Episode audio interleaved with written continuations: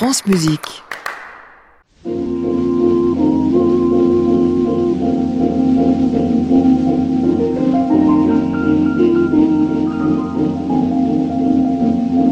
Tout le jour, toute la nuit, rien que toi, toujours, toujours, j'en suis ébloui.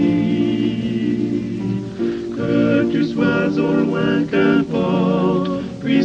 tendrement je t'emporte, oh mon amour, nuit et jour. Bonsoir à tous et bienvenue dans le Classic Club, votre rendez-vous du soir, 22h en direct depuis l'hôtel Bedford à Paris, 17 rue de l'Arcade. Vous pouvez venir nous rejoindre bien sûr pour voir comme tous les soirs des phénomènes. Eh ben oui, euh, 20 ans pour euh, les uns, 25 ans presque, 30 pour l'autre de musique en famille. La vie de couple déjà c'est pas facile, mais quand en plus on rajoute la musique qu'on fait tous les jours, mais comment ça fait pour être tenable? Eh ben on va poser la question ce soir.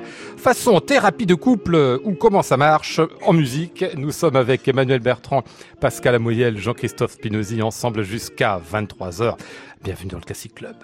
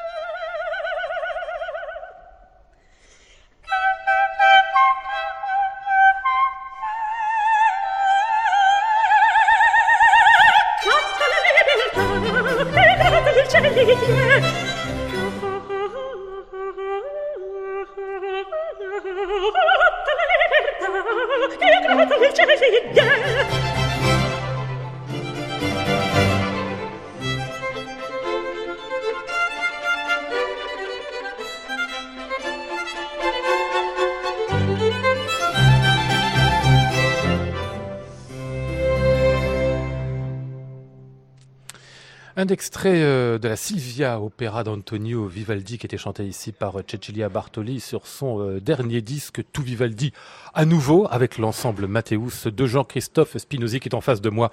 Bonsoir Jean-Christophe. Bonsoir. Euh, cette émission s'appelle 20 ans après, pas pour rien, parce qu'en fait, ça fait 20 ans que Cecilia a donné son premier album Vivaldi qui a été si important, bah, non seulement pour la découverte du compositeur, mais aussi pour l'histoire du disque. Même vous en souvenez, l'époque où était sorti ce, ce, disque Vivaldi de la Bartoli? Ah, très bien, euh, très très bien, parce que moi j'étais déjà en train de euh, travailler sur, euh, sur des inédits de Vivaldi, parce qu'il faut resituer qu'à l'époque, euh, Vivaldi, tout connu soit-il dans l'histoire de la musique, il était peut-être le compositeur le, le moins enregistré au disque ou en tout cas pour, la plus grande partie. Mais même même pour les concertos. Ah, pour les concertos oh, il y avait il y avait des pas mal de mais sur les presque 600 concertos il y avait quoi 50 concertos enregistrés il y en avait euh, plus de 500 qui étaient euh, inédits au disque. Donc c'est incroyable pour la pour la valeur de Vivaldi dans l'histoire de la musique. Mmh.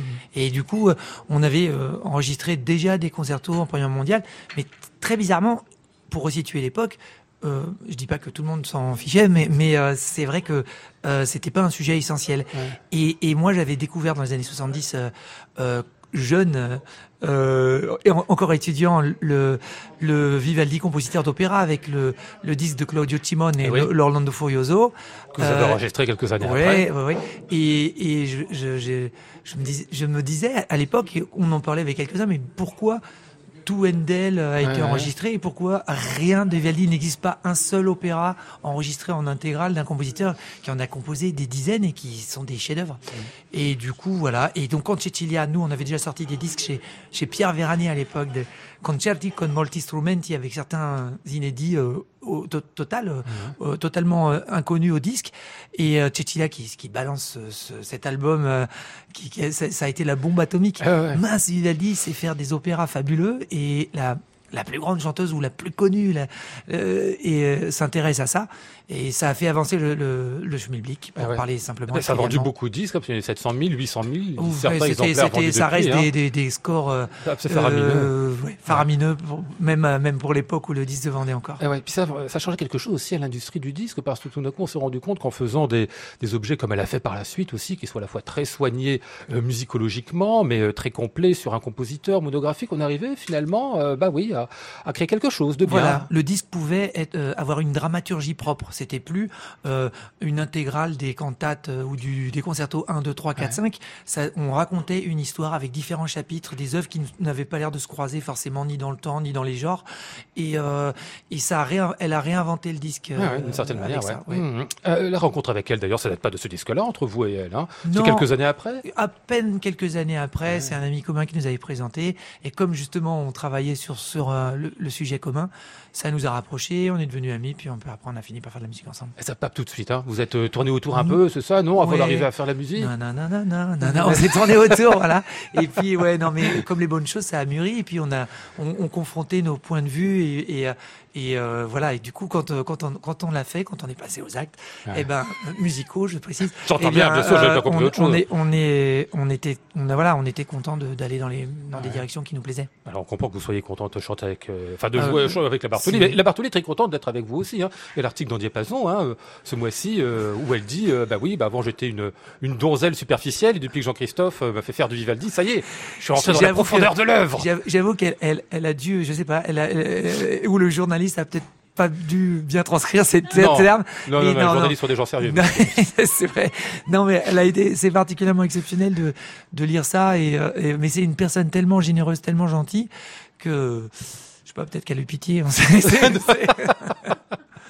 Je salue Emmanuel Bertrand et euh, Pascal Moyel. Bonsoir à tous les deux. Bonsoir Lionel. Euh, les 20 ans bonsoir à d'émission, c'était pour vous aussi, hein, parce que ça fait 20 ans que vous vous connaissez, hein, j'ai bien compté. Pas tout à fait Ça, 19 ça- ça fera 20 ans l'année prochaine. Ah, ouais, c'est On ça. va hein. fêter les 20, ans- les 20 ans de notre duo, puisque c'était presque concomitant, en fait, euh, Ah ouais. notre rencontre et le duo. Les 20 ans du couple et les 20 ans du duo. Alors, le couple, non, pas, pas encore. Ça, Ah bon, d'accord. Ah, forcément vous avez commencé à jouer. avant- Oh là là, Ah d'accord. oui, on a mais commencé ne à dites travailler pas tout ça.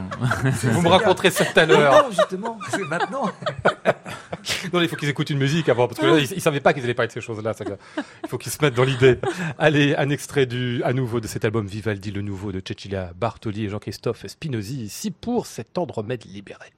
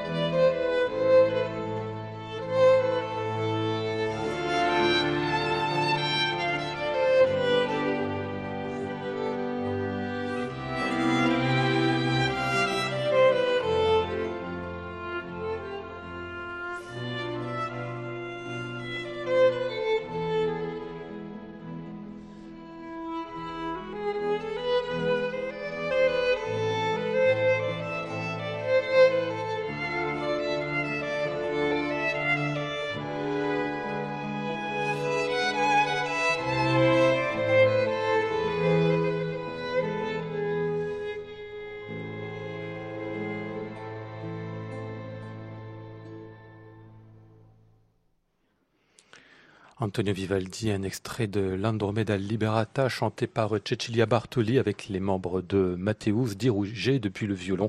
Et c'est d'ailleurs violon soliste, lui qui jouait aussi par Jean-Christophe Spinozzi. Le disque paraît dans quelques jours chez Decca. Classic Club, Lionel Esparza, France Musique.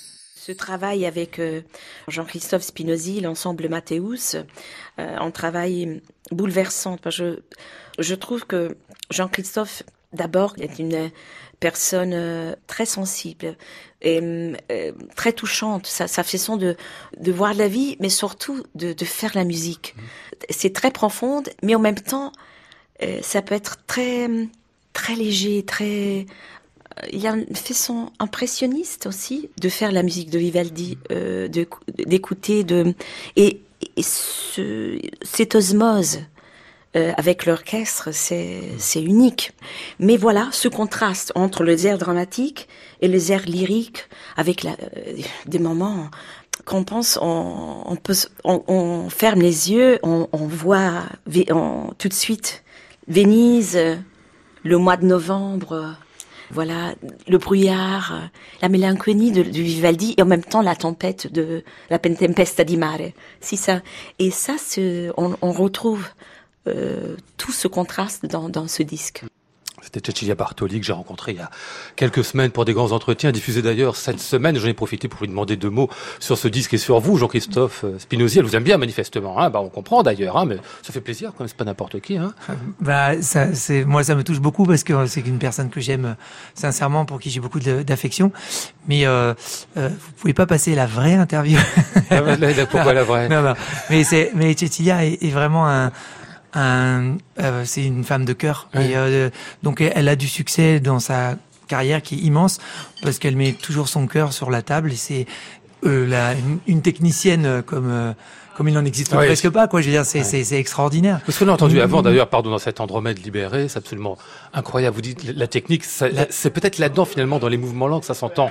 Je dirais de la manière la plus incroyable. C'est-à-dire qu'évidemment il y a l'émotion pure, et on se dit que pour arriver à faire ça, quand même. Parce que j'ai fait quand même j'ai enregistré plusieurs opéras et, des fois euh, avec euh, euh, comment dire En fait, ce que je peux vous dire, c'est que les, le souffle de Cecilia et les tenues qu'elle a, euh, c'est pas euh, dû au montage. C'est mmh. vraiment des vraies phrases longues. Elle, elle arrive à tenir, mais euh, pour l'urgence du drame, elle va pas prendre sa respiration, pas simplement pour montrer qu'elle a un souffle incroyable. Mmh. Et donc, ça crée une tension. Non, c'est, oui, c'est vrai que je suis complètement d'accord avec vous, c'est dans les mouvements lents que la, sa, sa, son immense technique qu'elle a construite vraiment pour sa propre Eh oui. gorge, pour son Mmh. propre physique. C'est c'est l'adéquation parfaite entre un physique et une technique, une, une technique construite pour cela. Je vais y arriver.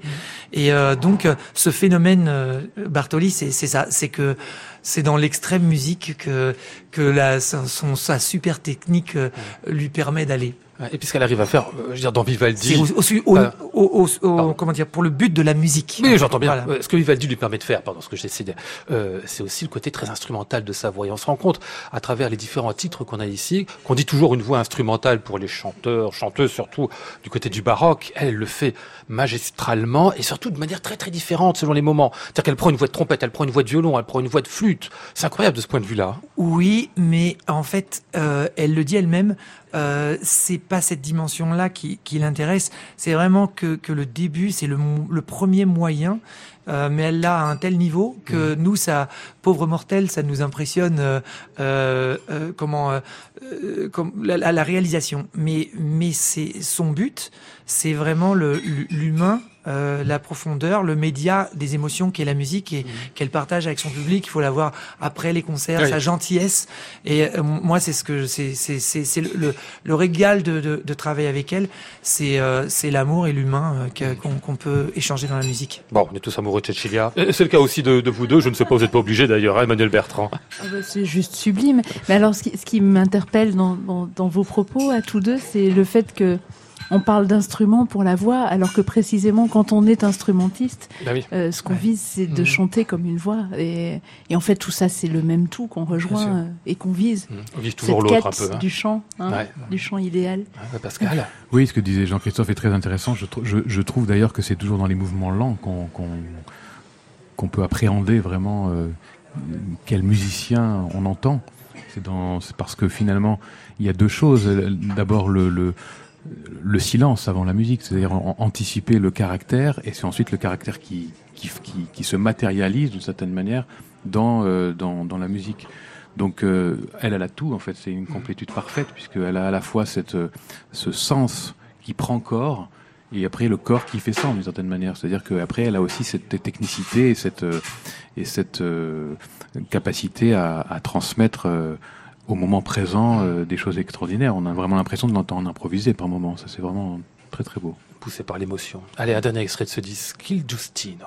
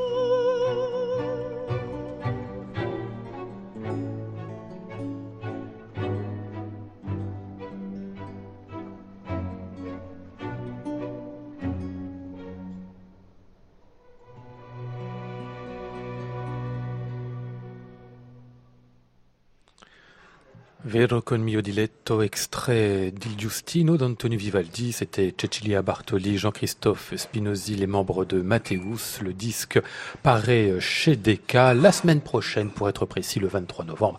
Et il y a plein de magnifiques choses dedans, comme vous l'aurez compris. Euh, Manuel Bertrand, profitez, vous avez euh, Jean-Christophe Spinozzi, parce que vous me disiez tout à l'heure que vous êtes en plein bac, là c'est ça, sur Boyau.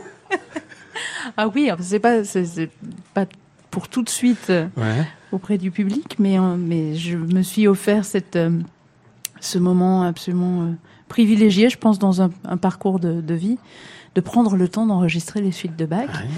Et la rencontre avec mon le violoncelle que j'ai même pas envie de dire mon violoncelle parce que je pense que je, suis vraiment de passage dans sa vie. Il existe depuis si longtemps par rapport à moi. Mais ce violoncelle. C'est des êtres qui ont trois siècles d'existence, donc fatalement par rapport à eux, on est un peu. C'est ce merveilleux instrument dont, dont j'ai la la responsabilité peut-être pour quelques décennies et cette rencontre a, a, a, rouvert tant de, de chemins que. C'est quoi ce violoncelle Voilà, c'est un violoncelle qui a été conçu par Carlo Tononi au début du XVIIIe siècle à Venise et, et j'ai eu envie de lui faire un cadeau à cet instrument et de le, le remettre vraiment dans son jus avec les cordes en boyau, avec euh, l'archet baroque, enlever la pique. C'était un petit peu vertigineux compte tenu de, de, de, mon parcours et des eh chemins. oui, oui, oui. Vous l'avez jamais fait je le faisais très souvent pour moi-même, mais maintenant je vais le, je vais le partager. Mmh. Voilà, donc j'ai gravé ça l'hiver dernier. ah, ça y est, c'est fait C'est fait, c'est ah, fait, oui. Ah oui. J'ai fait beaucoup de place pour, pour, pour ce, ce projet parce que je, je n'avais pas envie d'être moi-même en compétition avec d'autres choses. Mmh. Et puis c'est des modes de jeu qui sont très différents. Eh et, et, puis l'instrument lui-même ne supporte pas d'être monté ou démonté en moderne ou en, ou en baroque. Donc, euh, donc voilà. c'est aussi insupportable qu'on dit, les boyaux, aussi fragiles, aussi. Euh, Mais non, c'est ah merveilleux. Ah moi, je trouve ça magique. Enfin, c'est fou la vie qui sort du son. Là. Et puis surtout, j'ai eu cette sensation éprouvée physiquement que que, que, c'est comme si ce violoncelle il me disait merci, quoi. Ah oui, ah, carrément. Ah bon. Ah oui, parce qu'il se met à vibrer différemment et il y a beaucoup plus de tension en fait sur les cordes en métal. Donc, euh, donc c'est, très agréable pour, pour lui comme pour moi, je pense. Et vous sentez que lui, vous est reconnaissant d'utiliser des... en tout cas, il, vibre autrement. Alors après, c'est vrai que quand je joue le concerto de Schumann dessus, je me régale aussi, je peux pas le nier. Mais mais il y a quelque chose de vraiment spécifique. On, on, sent, je trouve, je ressens que ces instruments ont été conçus pour être joués de cette manière-là. Mhm.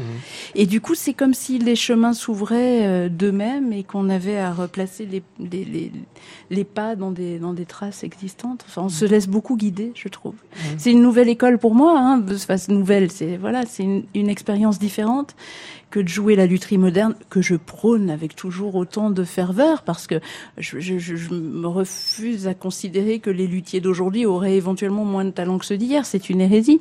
Simplement, on peut pas nier que les instruments qui ont vécu, qui ont, qui ont, qui ont le, bois qui a séché pendant des siècles, et puis hmm. ces instruments qui ont été joués aussi, qui ont été faits d'une part par des luthiers euh, certes d'exception, mais qui ont été aussi joués pendant des générations et des générations par de grands musiciens qui chacun ont laissé une empreinte, ont développé la nature d'un son. Voilà, c'est une forme de, de transmission d'héritage aussi. Rien d'étonnant ce qu'elle dit, hein, là, Jean-Christophe Spinozzi. C'est magnifique. Ah, ben, elle le dit bien, en tout cas. Hein. Parce qu'elle est en train de le découvrir. Vous, ça fait 30 ans que vous faites ça, vous, vous êtes blasé. Non, elle, découvre pas.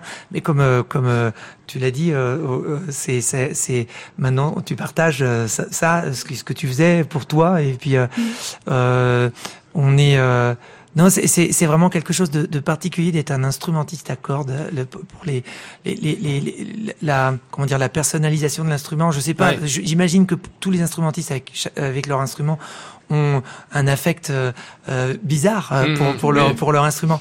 Mais euh, on, leur donne une âme, hein, presque une personnalité. Ouais. Et, et puis moi, quand, quand j'entendais Emmanuel parler, je, je, suis très touché parce que ça ça ça nous ramène aussi à des choses sympa que qu'on a partagé. Euh, on a on, on se connaît pas particulièrement un petit peu comme ça sur les après concerts et tout, mais euh, le fait d'avoir eu notre boîte d'instruments, d'être allé quand on était quand on allait à l'école, d'aller après au conservatoire avec la boîte d'instruments, etc.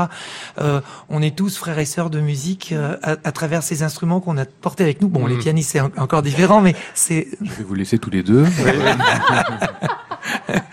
mais il y a, y a comment ce, ce, ce qui nous peut nous rendre malheureux parfois dans la vie quand on cherche et qu'on trouve pas tout de suite les solutions à l'instrument et qu'on et, et c'est pourtant c'est instrument, cet instrument qui nous appelle pour euh, pour faire passer nos émotions. Quand euh, ça se débloque, quand on quand on trouve les solutions, c'est c'est c'est c'est un grand bonheur et, et d'entendre parler avec autant d'amour une collègue euh, instrumentiste moi ça me ravit parce que ça parce que voilà je me dis tiens c'est marrant c'est finalement de, tout le monde ressent la, la même chose la même chose Allez, on va écouter ici euh, Emmanuel Bertrand il y a oh, là, presque 20 ans. Euh, C'était votre premier disque, hein, je dis pas de bêtises, hein, les nouveaux interprètes Emmanuel. C'était le premier, le non premier pour Harmonia Mundi. Ah voilà, c'est ça. Ah oui, oui c'est ça. Premier pour Harmonia Mundi, il y avait les trois strophes sur le nom de Zacher de Henri Dutilleux. On va écouter l'Andante, deuxième mouvement.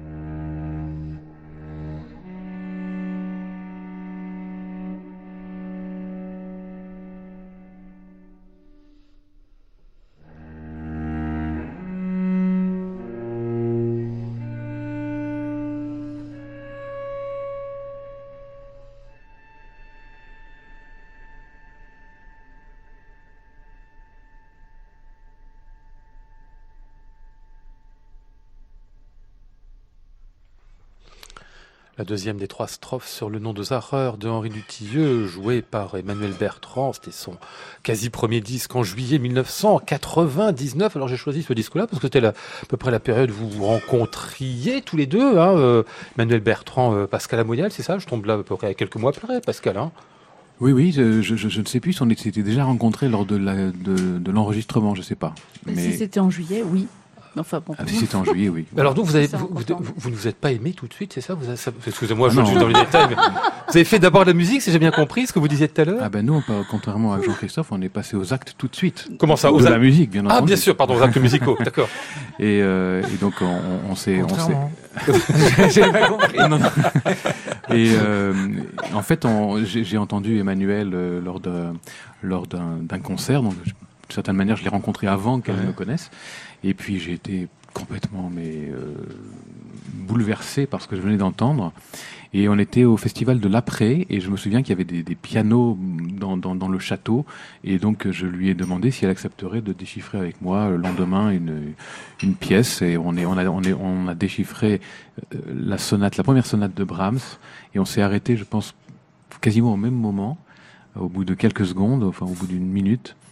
Et on s'est dit, bah mince alors, c'est ça, c'est voilà comment comment j'espérais tout le, toujours rencontrer quelqu'un qui, qui joue cette, de cette manière-là. Enfin, je parle pas en ce qui me concerne, je me permettrai pas de parler pour moi, pour elle, mais mais pour, en ce qui, moi j'ai vraiment ressenti quelque chose de, de, de très naturel. Mm. Et, et, et c'est vrai que c'est une chance extraordinaire de pouvoir partager non seulement, bien entendu, euh, la vie euh, musicale d'une violoncelliste comme Emmanuel, et en même temps de pouvoir faire en sorte que ce duo justement euh, soit euh, soit euh, finalement le fruit d'un travail de très long terme, mmh. quotidien, et parce qu'on on est souvent amené dans le cadre de notre carrière à rencontrer des, des gens magnifiques avec qui on joue, et puis mais le problème c'est que on se rencontre quelques jours avant, et puis ensuite, il, voilà, il se crée aussi une forme de concession, etc. Alors qu'avec avec Emmanuel, ben, notre duo, on a, tout fait vraiment pour que pour qu'il n'y ait jamais de concession et que qu'on aille jusqu'au plus profond à chaque fois dans l'interprétation d'une œuvre. Euh, il dit travail quotidien. Vous travaillez réellement quotidiennement tous les deux, euh, Emmanuel? Alors non, évidemment, on a aussi des, des, concerts et des projets qui nous qui nous amènent sur d'autres chemins, mais c'est vrai qu'on a plaisir à travailler, même si ça n'est pas forcément pour un pour un, un concert là demain. C'était si, si, si le, notre emploi du temps le permet, euh, par exemple, ces moments extraordinaires de recherche de répertoire où d'un coup on va essayer de faire un voyage dans le temps puis de trouver la perle rare qu'on n'a pas encore entendue. Et voilà, ça c'est des choses qui nous ont réunis dès le départ. Et puis ce que, ce que ne dit pas Pascal, bien sûr, parce que je suis très touchée de l'entendre parler comme ça. En général, on évite d'être ensemble quand on parle l'un de l'autre. Là, vous nous avez un peu piégé, Lionel. Mais bon. Et, c'est que moi aussi, je l'ai entendu en concert, en fait, avant, cette expérience. C'était la sonate de guerre d'Olivier Greff, qui est un, un monde euh, à part entière et, et, et, ça avait été un tel un tel choc j'étais vraiment euh, j'étais sous le choc en fait mmh. quand on a commencé ce travail là et c'est vrai qu'il y a une forme de de reconnaissance enfin de se reconnaître enfin moi c'est comme ça que je l'ai je l'ai vécu en tout cas parce que je pense que le jeu et la personnalité de Pascal ont, ont, ont, ont réveillé et ont fait résonner des choses que j'avais un peu mis de côté pendant ces années où on cherche à devenir tellement un bon musicien et un bon instrumentiste. Mmh. C'est déjà pas facile. Au fond, oui, c'est pas facile. Puis on a un cahier des charges et des, des, comptes à rendre. On est en formation et puis il faut, voilà, faut remplir certains objectifs. Et puis au fond, le musicien peut éventuellement passer un petit peu au second plan. Et, et, puis voilà, cette rencontre-là a réveillé la musicienne, je crois vraiment. C'est et, et puis a donné corps à, à ces projets, euh, ces projets merveilleux que qui sont pas comme des rêves. En hein. plus. Oui, oui. Oui, enfin, ça, quel, après. quel est le statut de la musique, je dans le couple? Ça fait revenir, c'est une sacrée question, vous allez me dire, et c'est presque, faudrait une émission entière rien que pour ça, pour, pour y répondre. Mais je veux dire, est-ce que c'est des moments qui sont quelque sorte en dehors de la vie de couple, des sortes de, de, de façons de parenthèse lorsque vous faites de la musique ensemble, ou est-ce que c'est vraiment intégré à votre, à votre vie en commun? Bah, je crois qu'on a, en fait, on parle très peu de musique quand on est tous les deux. On en ouais. fait, et puis on a, en fait, on, on, parle peu même quand on travaille, ouais. parce que maintenant on se connaît tellement oui. bien qu'on n'a pas beaucoup besoin de se parler. On respire ensemble. On, enfin voilà, ça se fait très très naturellement. Bon, parfois, on, quand même, on, on, on, on, pinaille sur des petites choses parce que sinon c'est pas drôle. Mais... Et pour avancer, on est obligé de pinailler en plus. Oui, oui il y a quand même aussi des, des moments de grand débat. Euh, mais mais c'est vrai que tant que le débat ne vient pas déballage, tout va bien. mais c'est mais euh, il est vrai que quand quand on, on joue finalement, euh, on ne peut pas séparer. Je dirais pas la vie de couple, mais l'humain. De toute façon, on est, on, il n'y a pas, euh, on va faire de la musique et puis ensuite on reparlera, on va faire autre chose. Donc euh, forcément, euh, c'est aussi peut-être de ça que naît aussi une, parfois une, une, vraie interprétation, une vraie émotion, de par justement le partage de nos propres émotions intimes vis-à-vis d'une œuvre. Mmh. Jean-Christophe Spinozzi, vous connaissez bien ça, vous, parce que Mathéus 191, donc il y aura 30 ans dans deux ou trois ans, hein, ce sera pour l'anniversaire. C'était à l'époque avec votre femme. Au départ, c'était un quatuor, en fait, je crois même qui commençait avant. Votre femme, beau-frère, belle-sœur, j'exagère, mais enfin, c'était un peu ça quand même. Hein. Euh, non, c'est ça. Euh, Il y avait donc il y a toujours ma femme, ma belle-sœur, et puis il y avait le le petit copain de ma sœur qui est devenu qui est devenu son mari d'ailleurs qui l'est toujours moi j'ai toujours ma femme et j'ai toujours ma, belle-sœur est toujours ma belle-sœur. Ils sont toujours tous dans l'ensemble de Mathéus alors non mon, le, le, le, le, futur mari de ma sœur euh, habitait trop loin donc on n'a pas pu continuer ensemble. On est toujours en très bons termes mais euh, ma femme et ma belle-sœur oui c'est toujours euh, les cadres de, de l'ensemble voilà, c'est ça. Alors c'est autre chose parce que c'est un orchestre évidemment donc les, non, les équilibres sont peut-être pas les mêmes mais... non vraiment ah, quelques années de quatuor à cordes et passionnément. Et puis en plus, à une époque, euh, on était jeunes, on était fous et, euh, et on avait donc je pense vraiment qu'on était au tout début le, quatuor qui jouait à la fois sur instruments modernes, les œuvres modernes, et puis sur instruments anciens, les œuvres euh, classiques, puisque le quatuor c'est ça commence juste après l'époque baroque, donc c'est avec les justement les quatuors de Haydn et puis Mozart, et puis après Beethoven, etc. Donc c'était une grande joie. Et puis mais à l'époque, donc au tout début des années 90, hein, 91 euh, je pense que c'était déjà pas très bien vu. Maintenant, tout le monde le fait. Mais euh, comment dire, d'être euh, à la fois, enfin ni euh, instrumentiste spécialisé, ni instrument pour, les, pour les temps, quoi, pour les pour les mmh. pour le pour les pour les modernes, on était des baroqueux, pour les baroqueux, on était des modernes. Donc en fait nous étions exclus. c'est en fait non, c'était le fait de se retrouver en famille. Non, c'était très sympa parce que euh, parce que c'était c'était l'aventure. Voilà, il y mhm. avait aussi euh, parce que la musique c'est aussi relatif, c'est comme la vie. Euh, ce qui nous entoure donne plus ou moins de pression ou de poids ou de sel ou de joie euh, dans, dans le, le contre-courant ou, le, ou le courant, c'est des, des, des, forces qui, motrices qui nous amènent des fois à de la fatigue ou à beaucoup d'énergie. Euh, tout ça, c'est la musique. Et c'est vrai que j'entendais euh, Emmanuel et Pascal parler. C'est juste magnifique quand vous avez la chance de d'aimer la personne ou les personnes avec qui vous travaillez. c'est c'est la la complétude de, de, de, mm. de, la, de la musique, c'est-à-dire aimer euh, pour faire de la musique. Mm. Ben, on va les entendre tous les deux justement dans une œuvre. Oh, c'est des questions d'amour là. Souviens-toi, chérie, c'était à nous en 46. Allez, le largo de la sonate de Chopin.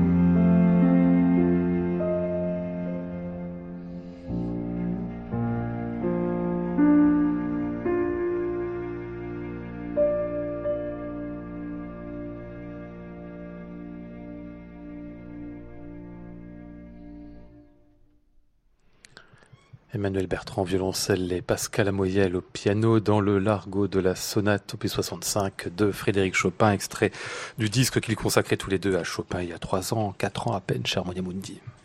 Classic Club, Lionel Esparza, France Musique. Après de l'argot, le, la virgule, elle fait toujours un peu bizarre. Hein. Mais c'est comme ça, il se trouve qu'on va changer vraiment de, à 22h43 euh, de perspective. Ah, parce que j'ai appris la dernière fois qu'il est venu dans l'émission, ah, ben, je vous l'apprends peut-être, Emmanuel Bertrand, que Pascal Amoyel fait de la magie mentale. Vous m'aviez raconté ça la dernière fois, Pascal, mais on avait à peine eu le, temps à la fin de l'émission de l'évoquer. Euh, qu'est-ce que c'est en fait? C'est ce qu'on appelle les mentalistes, c'est ça que vous faites? Oui, oui, c'est ça, c'est ça, tout à fait. J'avais, j'avais, euh, j'ai toujours euh, voulu être magicien en fait quand j'étais petit. Je suis pas devenu magicien, mais musicien, c'est pas, c'est pas passé loin. Pas très loin. et, et j'ai utilisé quelques dans, dans, le cadre de spectacles, notamment le jour où j'ai rencontré Franz Liszt, et puis le prochain Looking for Beethoven d'une certaine autre manière, mais surtout pour Liszt, j'ai utilisé quelques effets magiques, non pas parce que je me prétends magicien, mais parce que c'était des, des, atmosphères poétiques qui permettaient de relier, euh, comme des ponctuations, par exemple. À un moment donné, dans le spectacle, je montre, on parlait de Xifra hors antenne avec Jean-Christophe, je montre une partition et j'explique que Xifra me disait toujours, ben, il faut, les notes, c'est pas les notes qui sont le plus importantes, c'est ce qu'il y a derrière les notes pour que la musique euh, pour que la magie de la musique puisse enfin opérer. Et donc je montre les partitions à, au public et, puis euh, avec des notes et puis je souffle sur les notes, les notes s'envolent et puis quand je, je remontre la partition, elle est toute blanche par exemple. Genre, de choses comme ça qui qui me passionnent et j'aime beaucoup cet émerveillement que que de, de, comme de l'enfance en fait hein, euh, de, de que, que, peut c'est pour ça dire qu'on devient musicien, magicien et musicien aussi d'une certaine manière. C'est c'est cette ce moment où les gens euh, ont, des yeux ronds et se disent mais comment comment, est-ce que c'est possible? Et peu importe comment on fait, parce que de toute façon bah, c'est comme le magicien qui sort une colombe de sa, euh, on se dit on, se dit pas bah, il, a un don sur, surnaturel. On sait très bien que la colombe existait avant même qu'on la voit, mais en même temps c'est extraordinaire parce qu'on se dit ce n'est pas possible. Il avait les manches retournées, euh, il, il s'est retourné comme ça, mais elle était elle était là, mais personne ne sait où elle était. Alors comme on est des grands gamins, Jean-Christophe et moi, j'ai demandé à, à, à Pascal qu'il nous fasse des tours. Alors vous nous avez préparé des tours ce soir. Comment on fait non, Enfin, j'ai préparé. C'est un grand, grand mot. Je vais peut-être euh, mettre définitivement fin à ma carrière de magicien, qui a d'ailleurs pas commencé. Mais enfin, je vais, je vais. Non, mais cher Lionel, vous m'avez demandé. Évidemment, ah oui, alors en arrivant, absolument. Parce on est arrivé, donc il est arrivé Pascal avec un petit euh, carnet. Il y avait, je sais pas, une cinquantaine de pages, c'est ça. Où il y avait des choses écrites dessus. C'était en fait des, des mélodies, des chansons ou des musiques qui avaient euh, écrites en rouge à chaque page. Alors vous m'avez fait choisir une page comme ça sans la regarder, bien sûr. Il n'y avait pas de miroir derrière moi j'ai bien, j'ai bien fait attention à ça. J'ai fait claquer dans le cadet, paf, c'est arrêté sur une page et j'ai dû mémoriser donc le nom euh, d'une musique. Voilà, c'est ça. ça. je, je me suis retourné, vous avez pris le carnet, vous l'avez, vous avez ouvert la page. que vous souhaitiez, vous avez donc une musique dans la tête que je ne peux pas connaître, mais avec peut-être quelques questions je vais peut-être essayer euh, bah, d'arriver à m'en rapprocher. En tout cas, bah, allez-y, non, non, faut pas me dire ça parce que j'ai rêvé à rien du tout. Pardon, pardon. non, c'est toute une, euh, une psychologie. Ah, il y a de l'influence, il y a de la PNL. Je sais pas si nos auditeurs euh, connaissent ça. Et puis, bah, je me suis dit que, quitte à rater le tour avec vous, peut-être que je, je, vais faire un tour aussi à Jean-Christophe parce ah, que j'aurai une double chance, ou alors peut-être une double chance de me ridiculiser. Vous faites deux tours à la fois. Je vais faire deux tours à la fois. Donc il y a des, il y a, il y a des cartes bien sûr toutes alors, différentes. Il des cartes à, voilà. Jean-Christophe Spinozzi. Et donc, euh, bien sûr, on, les mélange, on mélange, le jeu, voilà. Et puis, bah, je vais vous demander, Jean, te demander, Jean-Christophe, de prendre, de, de, prendre où tu veux, de couper le jeu et de le mettre comme ça, sans, de couper le jeu et de le mettre sur ton torse sans regarder euh, la carte. Voilà. Ok, je coupe je regarde. couper, voilà. Alors, donc, tu, je, vais, je vais me retourner. Oui. Euh, surtout ne, ne, ne, ne, regarde pas la carte avant que je ne me retourne. Donc je me retourne tu, tu, tu, tu, regardes la carte et ensuite tu reposes sur le, le, sur le jeu de manière à ce que je puisse pas savoir, euh, etc. D'accord Et en fait, voilà, repose, repose. Il n'a rien vu. Alors je suis là pour certifier. Hein, je suis le, le notaire de service, hein, l'huissier, pardon. Euh, il n'a rien regardé. Allez-y, continuez. Euh, et donc, euh, ce qui, ce qui m'a beaucoup plu par rapport au, au, magicien, en fait, le mentaliste ne touche jamais les cartes. C'est ça qui est joli parce que le, magicien, qui est souvent très virtuose, fait des manipulations, mais le mentaliste, lui, ne, fait rien. Il est juste en train de demander à quelqu'un de de couper le jeu où il veut, il est trop de fort. regarder. Non, non, il est trop fort. Et c'est là où patatras, j'ai trop parlé avant de faire. Et donc, euh, vous avez donc, euh, cher Lionel, une musique dans la tête que je vais vous demander de, de, ch- de chanter dans, pas, pas, dans, Dans ma tête dans votre tête, un peu comme Voilà. si dans un désert, et, et, et que, et que vous chantiez très très fort. Et, Jean-Christophe, euh, toi, tu as, une, donc une, une carte dans la tête. Tu me dis pas laquelle, bien entendu. Et je vais te demander de, donc dans ta tête, si c'est une carte noire ou une carte rouge. Mais dans ta tête, d'accord? Essaye d'imaginer un écran noir sur lequel, tout d'un coup, apparaît, ben je dis noir, mais ça peut être euh, blanc justement, sur, le, sur lequel apparaît soit une, une, une, une couleur rouge ou une couleur noire. Voilà.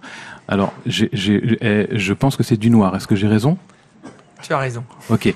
Euh, alors, euh, maintenant, il faut que, si c'est du noir, c'est donc du pic ou du, ou du trèfle. Donc, je vais te demander de penser soit au pic, soit au trèfle. Tu penses à du pic Oui. Ok, maintenant, tu vas penser soit à une, euh, à une, à une euh, figure, soit à un chiffre. D'accord? Bon, une expérience de mentaliste, normalement, ça dure 20 à 30 minutes. Hein, Ah oui, je vais oui, un peu oui, oui. vite. Ça, c'est au cas où je me trompe. hein. Euh, donc, euh, tu penses soit, si, soit à une, euh, donc une, une, une figure, soit à un chiffre. D'accord? Tu penses à un chiffre? Ouais. donc maintenant, je vais compter, tu vas me regarder dans les yeux. Je vais compter 1, 2, 3, D'accord. 4, 5, 6, 7, 8, 9, 10, 1, 2, 3. Ne me dis rien. D'accord. 4, 5, 6, 7, 8, 1, 2, 3, 4, 5, 1, 2, 3, 4, 5, 1, 2, 3, 1, 2, 3, 2, 3, 2, 3, 3, 3, 3, 3. C'est 3 de pique? Ouais. Ah ouais, ouais, ouais. Oui, mais moi, on voit toutes mes émotions sur ma Oui, c'est vrai alors- que vous, la poker face, vous connaissez je pas. le, je suis le, le, le plus le plus facile. Non, c'est pas. Oui, mais quand même, j'aurais hein. regardé vos yeux, j'aurais pas vu à 3 de Tu as été trahi par la dilatation de tes pupilles. et, et, et vous, cher Oui, Lionel, bah, oui. euh, vous, cher Lionel, euh, euh,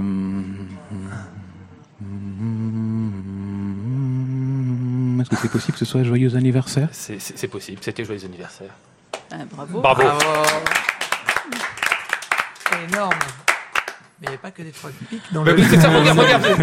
Fais voir le paquet, enfin, je non, veux vérifier quand non, même. j'ai- Ah non, il y a- Non, c'est là, parce Non, que- il y a pas, il y a que c'est tout un jeu. Je, je- je sais qu'il y a un truc, mais c'est quel truc Il y a- Ah, bah, ça, il veut pas le dire. Les cartes sont bien sûr totalement différentes. Bah oui, oui, évidemment. Oui, Ah, c'est c'est un paquet de cartes normal. Enfin, je suis sûr qu'il est pas tout à fait normal, mais enfin, il a- l'air vu comme ça. Non, franchement, là. Il a l'air vu comme ça, normal. Bon, bah très bien, bah voilà, bah là, il nous a fait notre tour. On est bluffé quand même, Jean-Christophe. Hein, Ouais, c'est bah, fort. et il hein. y avait Emmanuel pas loin. euh, Ah, T'as je- pas triché, non?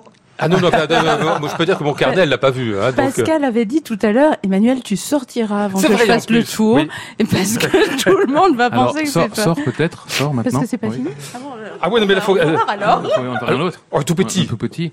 Euh, tu dis stop où tu veux.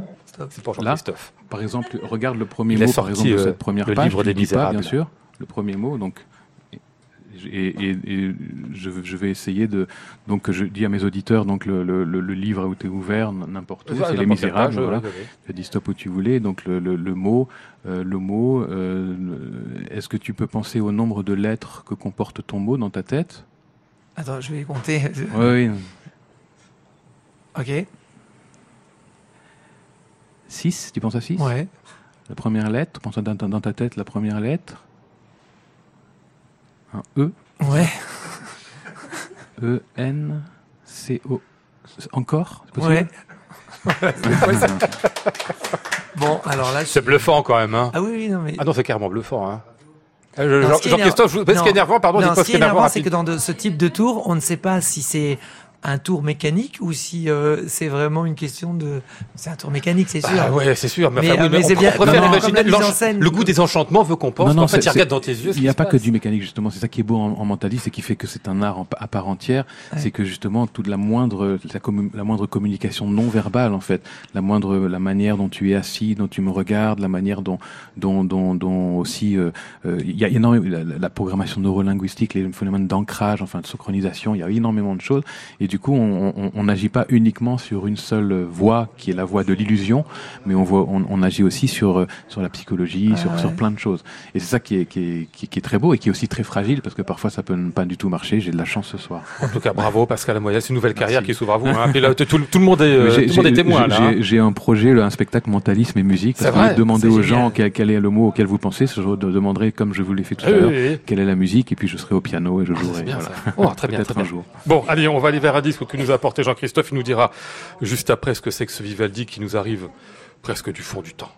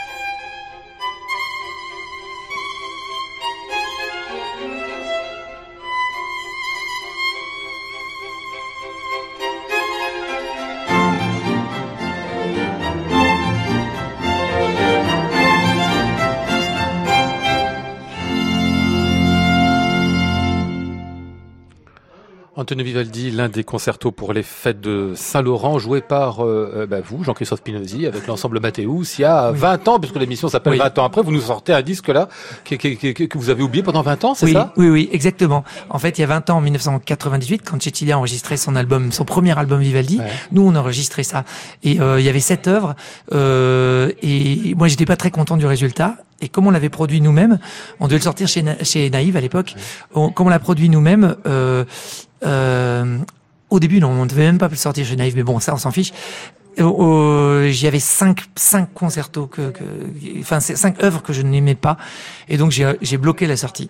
Et euh, après euh, j'ai pu jamais retrouver on avait les masters à la maison. c'était perdu même en et non mais on hein. les a perdus. On les a perdus. ils, sont, ils sont finis à la poubelle.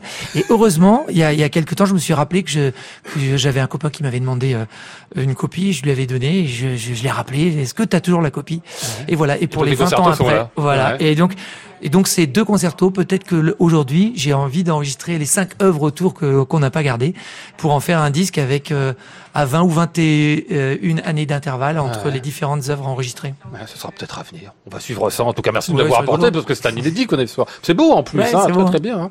Euh, euh, euh, quelques mots avec vous, Pascal Amoyel, sur le, le festival Note d'automne. Bah oui, parce que la prochaine édition, c'est la dixième, c'est ça? Si je compte bien, on fait des anniversaires. Décidément, ce sera à partir de lundi et toute la semaine prochaine au Péreux. Ça fait dix ans que vous en occupez aussi, quelque part entre musique et littérature, parce que c'est le, la particularité des Notes d'automne. Hein. Absolument, la rencontre entre la musique et les lettres sous toutes ses formes, qu'ils soient théâtre, poésie, littérature, euh, spiritualité, philosophie.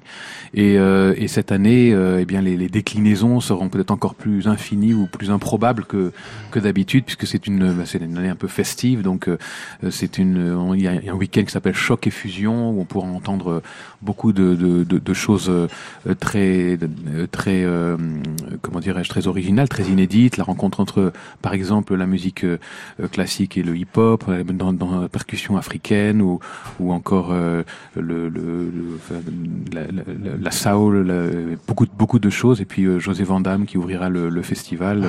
Et euh, voilà, on n'a plus, plus trop, trop le temps. Il y a Urian Flûte Enchantée, il y a un West Side Story. Enfin, il y a, plein de choses. Voilà. C'est le festival Note d'automne au Péreux dont vous êtes directeur, qu'on pourra suivre à partir de lundi et toute la semaine prochaine. Merci à tous les, les trois d'être venus nous voir.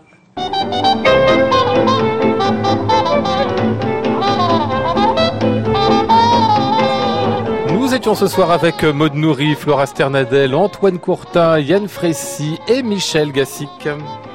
Voici le ciel peuplé de ces moutons blancs, voici la mer troublée, spectacle troublant.